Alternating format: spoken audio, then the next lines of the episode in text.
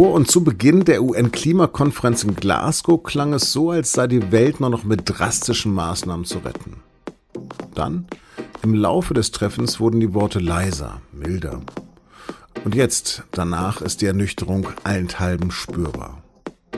Ob der Eindruck täuscht, darüber habe ich mit Michael Bauchmüller gesprochen. Er ist der Umweltexperte der SZ in Berlin und hat schon viele dieser Konferenzen begleitet. Sie hören auf den Punkt, den Nachrichtenpodcast der Süddeutschen Zeitung. Mein Name ist Lars Langenau. Schön, dass Sie dabei sind.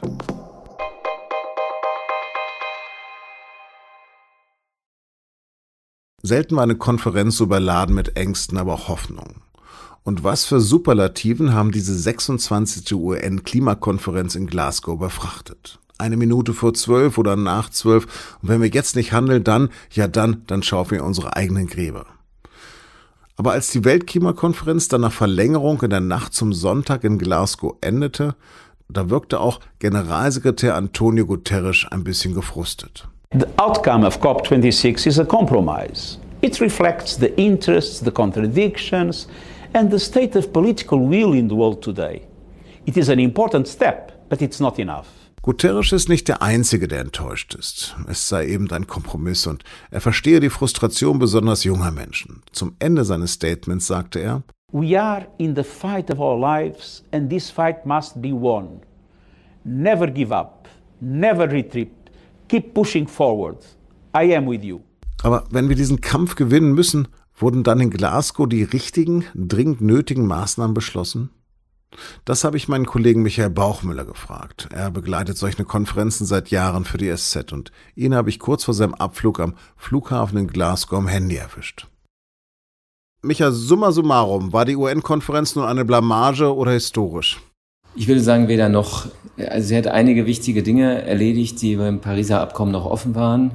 Aber all das, was darüber hinausgehen sollte, also dass die Staaten tatsächlich sagen, wir werden jetzt nochmal nachlegen. Wir werden jetzt nochmal viel mehr unternehmen, um tatsächlich die 1,5 Grad zu erreichen. All das steht zwar drin, aber in einer sehr, sehr vagen Sprache. Also wer sich erhofft hat, dass da jetzt nochmal ein, ein viel klareres Signal von der Konferenz ausgeht ähm, in Richtung Aufstockung der Klimaziele, der sieht sich schon enttäuscht.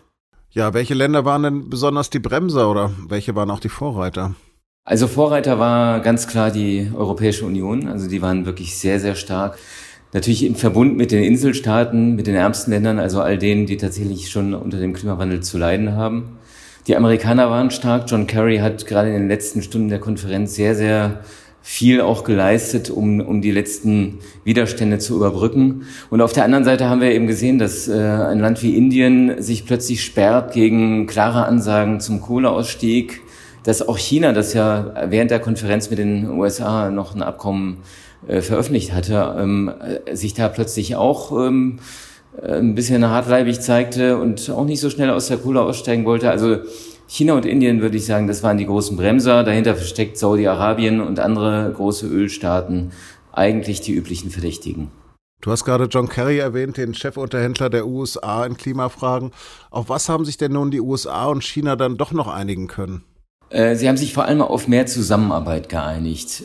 Also die Chinesen schließen sich im Grunde ähm, der Initiative der Amerikaner an, nicht direkt, aber sie wollen auch Methanemissionen vermindern. Das ist den Amerikanern sehr wichtig. Das hat auch einen großen Einfluss auf die Erderwärmung. Also das, das ist vielleicht das Konkreteste sogar, was in diesem Abkommen drinsteht. Denn in allen anderen Punkten bleibt auch das eigentlich vage. Also Kooperation ist wichtig. Das ist äh, gerade zwischen USA und China immer ein großes Ding gewesen, dass der eine auf den anderen äh, mit Fingern gezeigt hat und umgekehrt, die tun ja gar nichts, also machen wir auch nichts.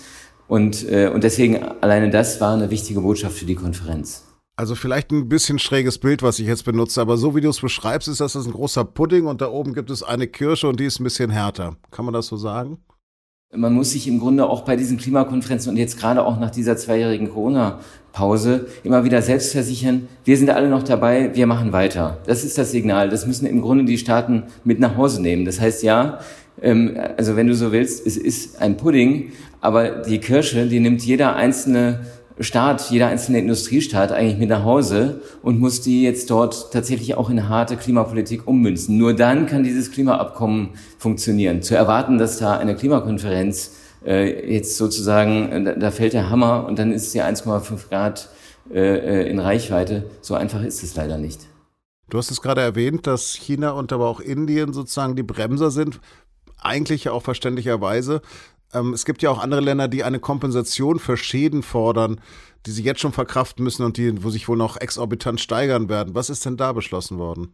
Ja, leider ist an der Stelle überhaupt nichts Konkretes beschlossen worden. Das ist äh, eine Forderung, die die ja, Betroffenen des Klimawandels schon seit vielen, vielen Jahren immer wieder vortragen, weil sie einfach sagen, wir haben die Schäden hier, wir, äh, wir sehen, dass das Meer immer näher heranrückt, wir haben äh, schlimmere Hurricanes und da sagen dann die Industrieländer immer, ja, wir verstehen das, das ist ein Problem, ähm, wir wollen euch auch gerne helfen, aber wir wollen keinen Mechanismus, mit dem wir uns sozusagen verpflichten und womit das dann einklagbar wäre, in welcher Form auch immer.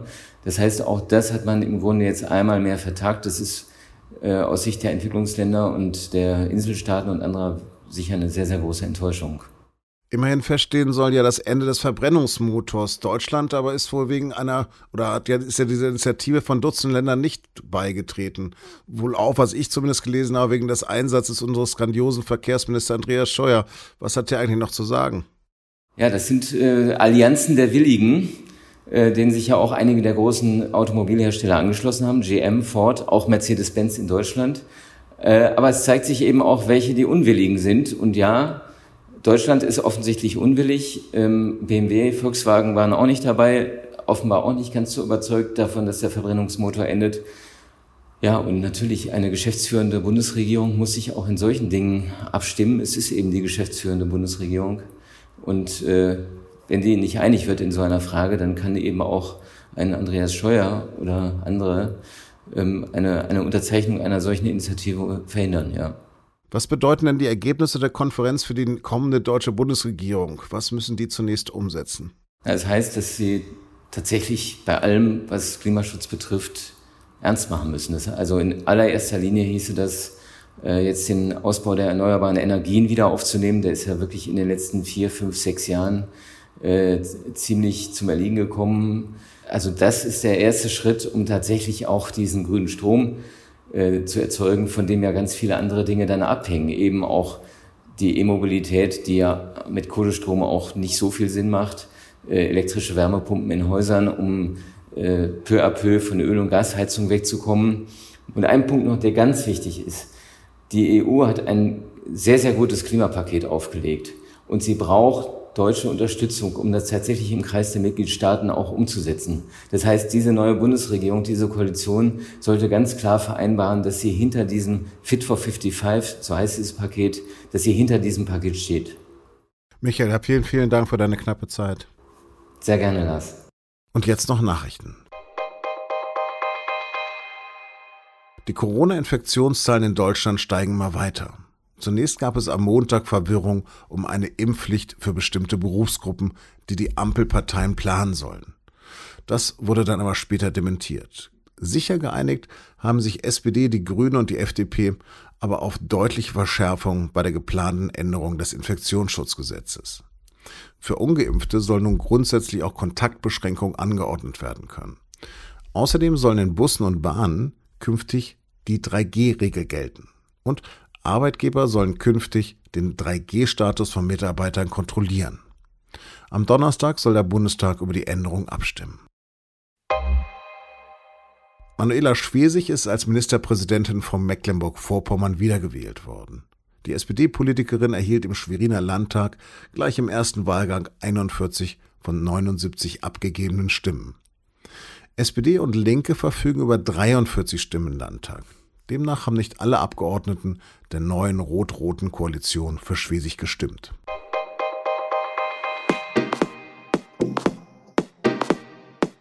Als treue Hörerinnen und Hörer unseres Podcasts kennen Sie es ja bestimmt schon. Wir wollen immer mal wieder wissen, wie Ihnen dieser Podcast gefällt, was Sie nicht so mögen und was wir besser machen können. Ich persönlich finde ihn ja fast immer zu kurz, aber vielleicht täusche ich mich auch.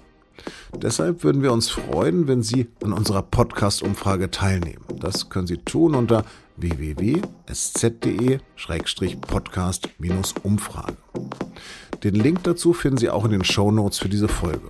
Redaktionsschluss für Auf dem Punkt war 16 Uhr. Vielen Dank fürs Zuhören und Bleiben Sie uns gewogen.